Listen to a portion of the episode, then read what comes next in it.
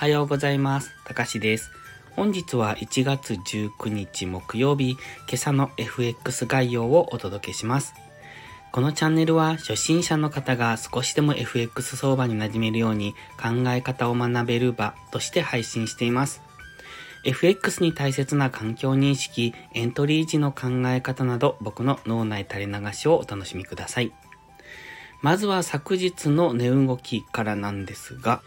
昨日は正午前ですね、日銀の金融政策会合の現状維持報告を受け、ドル円は一時131.58まで急上昇しております。その後はドル売りが優勢となっており、127.57の非同し安値をつけると一服しました。22時30分発表の PPI 生産者物価指数は市場予想を大きく下回りました。前月比はマイナス0.5%と直近の風向きは値下げ方向に転じています。PPI は CPI 消費者物価指数などに先行することもあり、インフレ鈍化の期待につながりました。また、同じく22時30分発表の小売売上高も12月の前月比は市場予想を下回り、2ヶ月連続の減少になっています。百貨店やインターネットなどが不振、年末商戦での需要の鈍さが出ました。背景はインフレや金利上昇で景気の悪化が個人消費のデータでもはっきりと出るようになってきたところですね。これによりドルは売られましたが、昨日夜中0時を境に米国株が下落したことをきっかけにドルも反発をしています。結局、ドル円やユーロドルは冷やしで行ってこいの動き、長い髭を出しています。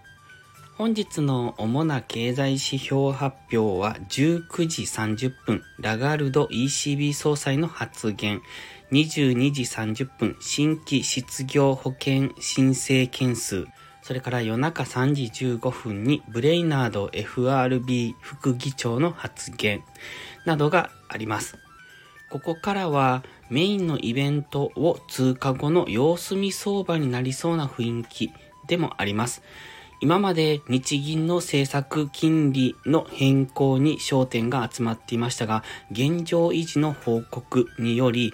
円に対しての注目度が高かったのですが、そこも一旦通過というところで、再びドルに注目が戻っていくんじゃないかと考えます。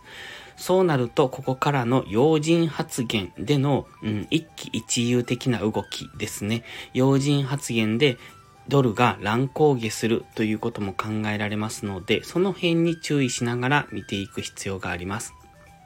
昨日のドル円、ユーロドルに関しては一手こいの動きになっております。ただドル円は円指数が円買いよりも円売りの方が優勢だったために底堅い動きをしています。